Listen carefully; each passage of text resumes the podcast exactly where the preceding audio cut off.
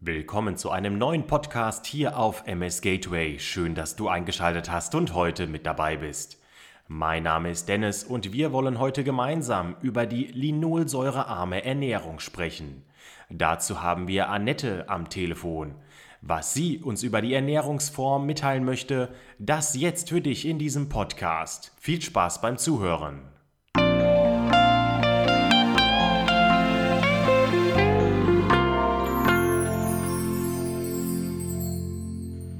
Einen wunderschönen guten Tag. Ich begrüße dich ganz herzlich und freue mich, dass du heute eingeschaltet hast. Und natürlich begrüße ich auch Annette am Telefon. Hallo Annette. Hallo Dennis. Ja, Annette, herzlichen Dank, dass du heute für diesen Podcast zur Verfügung stehst und über deine Diagnose Multiple Sklerose sprechen möchtest und auch über das Thema linolsäurearme Ernährung. Stell dich doch einmal unseren Zuhörerinnen und Zuhörern zu Beginn kurz vor. Wer bist du und wo kommst du eigentlich her? Ja, hallo Dennis, ich bin Annette. Ich äh, arbeite als Dozentin an einer Kunstschule. Ich bin Aquarellmalerin. Ich habe MS. Ich wohne in Nordrhein-Westfalen äh, mit meiner Familie zusammen und ich blogge über MS und über linolsäurearme Ernährung. Wann wurde denn bei dir die Diagnose MS gestellt und wie kam es dazu?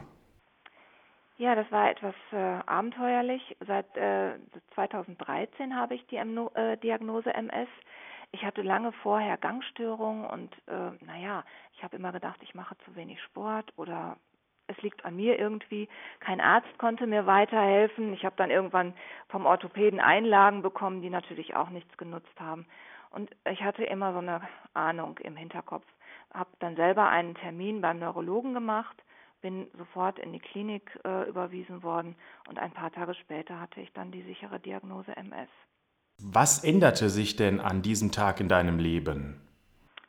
Naja, erstmal noch nicht so viel. Ich war erstmal richtig froh. Es hat mich natürlich irgendwie auch getroffen, aber ich war richtig froh, dass ich einfach wusste, was jetzt los war. Und wenn ich äh, ja, wenn ich weiß, was los ist, dann kann ich ja versuchen, etwas gegen äh, diese Krankheit zu tun. Und bin dann äh, über ein paar Umwege äh, zu der linolsäurenarmen Ernährung gekommen. Annette, erzähl uns doch einfach mal etwas über linolsäurearme Ernährung. Was verbirgt sich genau dahinter? Ja, also da muss ich äh, ein bisschen ausholen. Die Linolsäure ist eine Fettsäure, die in fast allen Lebensmitteln vorkommt, mal mehr, mal weniger. Und diese Linolsäure wird im Körper, ja, vereinfacht ausgedrückt, zu Arachidonsäure umgewandelt. Und die Arachidonsäure ist ziemlich gemein, weil sie stark entzündungsfördernde Botenstoffe produziert. Das heißt, sie befeuert Entzündungen im Körper. Und diese Entzündungsreaktionen im Körper, die sind eben wesentlich für die Zerstörung der Myelinschicht unserer Nerven verantwortlich. Und das will man als MS-Mensch ja überhaupt nicht. Und da mir diese Vorgänge sehr einleuchteten, und dazu kommt, dass die Linolsäure halt nicht vom Körper selbst gebildet wird, sondern nur mit der Nahrung aufgenommen äh, werden kann, äh, stand für mich dann fest, je weniger Linolsäure ich esse, desto kleiner halte ich die Entzündungsaktivität in meinem Körper und desto weniger Myelin wird zerstört oder geschädigt. Wann kamst du denn eigentlich auf die Idee, dann deine Ernährung umzustellen? War das direkt, als du die Diagnose MS gestellt bekommen hast oder war das zu einem späteren Zeitpunkt? Nein, das war etwas später. Und dann habe ich angefangen, ja, irgendwie alles zu lesen, was ich mit MS und äh, Therapien, ähm, was damit zusammenhängt und bin dann auf die äh, Anti-Entzündungstherapie gestoßen und eben auf die linolsäurearme Ernährung. Wie hat denn deine behandelnde Neurologin oder wie hat dein behandelnder Neurologe reagiert, als du gesagt hast, du möchtest auf eine linolsäurearme Ernährung achten? Ähm, zunächst mal bin ich sehr, sehr froh, dass ich eine wirklich tolle Neurologin habe. Und seitdem haben wir also eine sehr, sehr gute Basis und ich erzähle ihr, dass es mir gut geht. Meine Depressionen haben sich verflüchtigt, meine Spastik in den Beinen hat sich verflüchtigt und das sieht sie natürlich auch. Ähm, mein letztes MRT war super. Ja, und deswegen unterstützt sie mich. Mhm.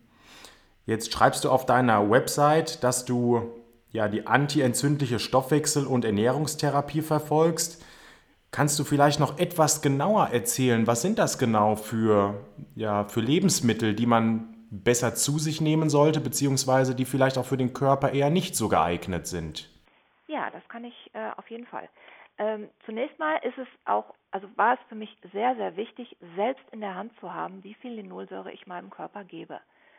Ähm, und um wenig, also das heißt, empfohlen sind nicht mehr als 1800 Milligramm Linolsäure täglich. Zu sich zu nehmen sollte man auf jeden Fall auf Pflanzenöle, Margarine und Mayonnaise verzichten. Eine Ausnahme macht das Kokosöl. Und bei allen anderen Lebensmitteln kommt es einfach darauf an, wie viel von diesen Lebensmitteln ich zu mir nehme.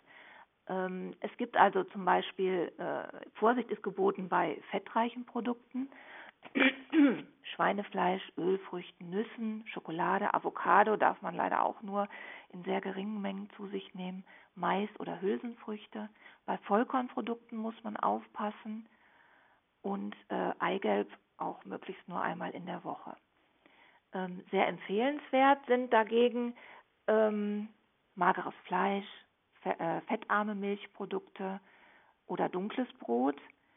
Aber ähm, Fisch, Obst und Gemüse darfst du in jedem Umfang zu dir nehmen, so viel wie du möchtest. Also das, da brauchst du dich überhaupt nicht zu beschränken. Ähm, Kartoffeln, Hartweizen, Nudeln ohne Ei und wie gesagt mein Lieblingskokosfett ähm, sind praktisch ohne Linolsäure. Da musst du jetzt auch nicht auf jedes Gramm achten. Zucker, Honig und Süßstoff sowieso ohne Linolsäure, aber die haben eben andere entzündungsfördernde ähm, Charaktere. Deswegen muss man da auch ein bisschen aufpassen. Naja, und mit diesem, mit diesem Wissen im Hintergrund, was äh, kann ich äh, für mich nehmen und was nicht, kann man also sehr, sehr viele schnelle, einfache und auch familientaugliche Rezepte kochen und backen. Ähm, meine Rezepte sind meistens vegetarisch oder vegan, aber du kannst die immer durch Fleisch ergänzen oder auch durch andere tierische Produkte. Das ist also irgendwie gar kein Problem. Das auch für, das kann jeder für sich selber sich ein bisschen zusammensuchen, wie er damit gut klarkommt. Wenn du willst, sage ich dir mal ein paar von meinen Rezepten oder Gerichten, die ich so koche. Ja, gerne. Also da gibt es zum Beispiel einen linolsäurearmen Zwiebelkuchen. Es gibt Pfannkuchen, die mit Buchweizenmehl gebacken werden. Es gibt ein Hähnchencurry mit Papaya, sogar linolsäurearme Pizza. Mein absolutes Highlight ist der Chipsersatz des Reisgebäck. Ich mache Himbeermuffins, Vanille-Kokospudding, Aprikosenbrot, Ketchup ohne Zucker. Den darfst du also kiloweise auf Nudeln schütten, das ist überhaupt kein Problem. Mhm. Kartoffelsalat, Orangenspaghetti und mein eins meiner absoluten Lieblingsnachspeisen äh, ist eine Butternut Schokocreme. Ja, könnte ich jeden Tag essen. Sehr, sehr lecker. Ja, das glaube ich dir. Da kann man sich drin wälzen. ja, könnte man. Ja. Jetzt würde mich aber interessieren, wenn du alles aufzählst, und das sind ja sehr, sehr tolle Gerichte, wo bekomme ich eigentlich die Zutaten her? Bekomme ich die aus einem normalen Supermarkt oder muss ich da ins Reformhaus oder in den Bio-Supermarkt? Wie ist das? Also ganz, ganz viele Zutaten bekommst du ganz normal im Supermarkt, sogar beim Discounter. Ähm, so ein bisschen schwierig wird es bei den Mehlen, also nicht schwierig, äh, die kann man im äh, Reformhaus oder auch im Biomarkt kaufen. Ähm, Reismehl kaufe ich äh, im Biomarkt, das gibt es halt nicht überall. Aber das ist jetzt mal eine Zutat. Die meisten anderen Sachen, wenn ich hier gerade so mal drüber gucke, kannst du ganz normal einkaufen. Da braucht man kein äh, Diplom für und ähm, in meinen Rezepten gebe ich halt auch immer an, was du brauchst. Und wenn es besondere Sachen sind, dann habe ich meistens auch die Quelle dazu geschrieben. Ja, das ist klasse. Wenn du Quelle sagst und äh, du sprichst über die Rezepte, dann erwähnen wir doch einfach mal die Website. Also wer weitere Informationen sucht, der findet ja deine Rezepte und Kochideen auf www.annette-kocht.de. Gibt es denn ansonsten noch weitere soziale Kanäle, wo man mit dir in Kontakt treten kann oder wo man dir auch folgen kann? Ja, ähm, also der Blog ist natürlich die Hauptinformation und da stehen halt ausführlich auch die Rezepte und auch so ein paar andere Sachen rund um die MS. Ähm, ich stelle zum Beispiel Bücher vor oder ähm, naja, es gibt ja auch so Stimmungslagen, die manchmal nicht ganz so schön sind. Da spreche ich auch drüber. Ansonsten kannst du mich äh, auf Instagram finden. Auch da ist der ähm, der Titel Annette kocht. Und es gibt ein YouTube-Video von mir, das findet man unter Anti-Entzündungstherapie für MS-Patienten. Annette, jetzt würde mich auch interessieren, du hast deine Ernährung umgestellt und kommst damit sehr gut zurecht. Du hast aber auch im Hintergrund eine Familie. Wie hat die das aufgefasst und wie kamen die damit zurecht, als es auf einmal etwas andere Gerichte auf dem Teller gab? Meine Familie hat halt gesehen, dass ich äh, mich nicht mehr so abquälen musste mit den Spritzen und die Ernährungsumstellung war eben die Alternative dazu. Und ähm, also meine Familie besteht äh, nur aus Männern. Ich habe zwei Söhne und einen ganz lieben Mann. Und äh, die brauchen natürlich Fleisch. Da kannst du, äh, glaube ich, nicht ganz so gut mit vegan und vegetarisch ankommen. Aber wie ich das am Anfang schon sagte, du kannst alle meine Rezepte kochen und äh, sie mit Fleisch äh, oder eben auch anderen äh, Milchprodukten noch ergänzen. Also wenn ich dann, sagen wir mal, äh, einen großen Gemüseeintopf mache, ähm, dann bekommen meine Männer ein Steak dazu oder ein Schnitzel oder was auch immer. Also passt das immer ganz gut zusammen und ganz ehrlich, bis jetzt hat sich noch keiner beschwert. Du hast zu Beginn gesagt, dass man den Wert von 1800 Milligramm nicht übersteigen sollte. Wie kann ich mir denn das vorstellen? Sitzt du dort mit einer Waage und misst wirklich genau ab, wie viele Zutaten du jetzt in welcher Speise benutzt oder wie sieht das Ganze aus? Ja, also das ist tatsächlich so. Am Anfang äh, trägst du die Waage tatsächlich mit dir rum. Ähm, man sollte sich wirklich an diesen Richtwert zumindest auch als Anfänger halten. Ähm, es ist nicht so furchtbar schwierig, äh, diese Angaben dann äh, einzuhalten.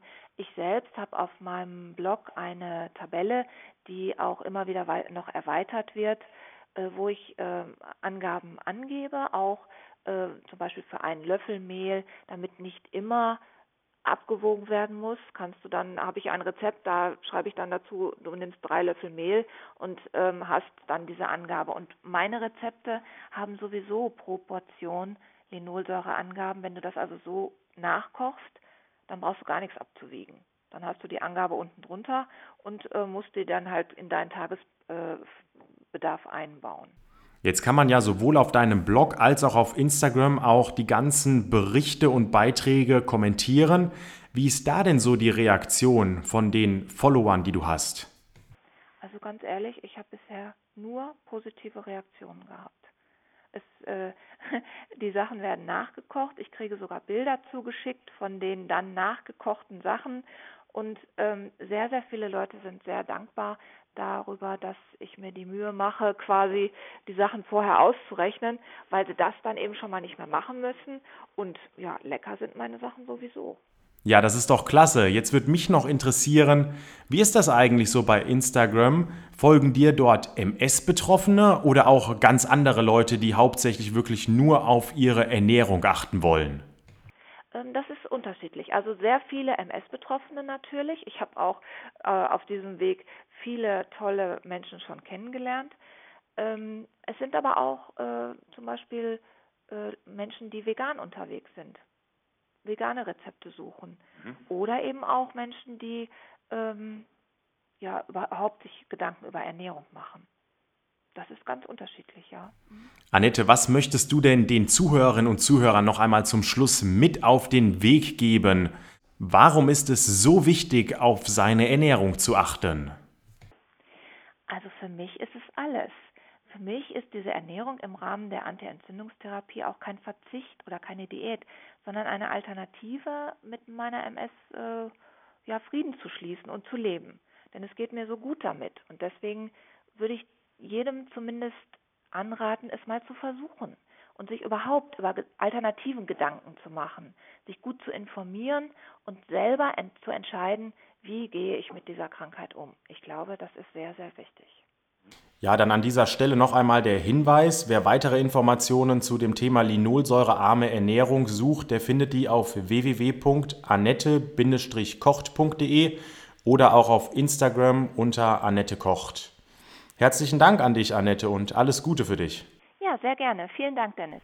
Ja, liebe Zuhörerinnen und Zuhörer, ich fand, das war ein sehr, sehr interessantes Gespräch mal über etwas ganz anderes, denn ich persönlich habe noch gar nicht so viel über meine Ernährung nachgedacht. Das könnte man doch noch etwas optimieren, muss ich zugeben. Und ja, viele Produkte, an die man ansonsten gar nicht denkt, enthalten ja wirklich sehr, sehr viel Linolsäure. Ich werde mich auf jeden Fall noch einmal damit in Ruhe beschäftigen und würde mich natürlich auch freuen, wenn du beim nächsten Mal wieder mit dabei bist und einschaltest, wenn wir wieder gemeinsam in einem neuen Podcast über die Diagnose MS und den Alltag mit der Diagnose reden. Alles Gute für dich und bis zum nächsten Mal. Am Mikrofon war Dennis.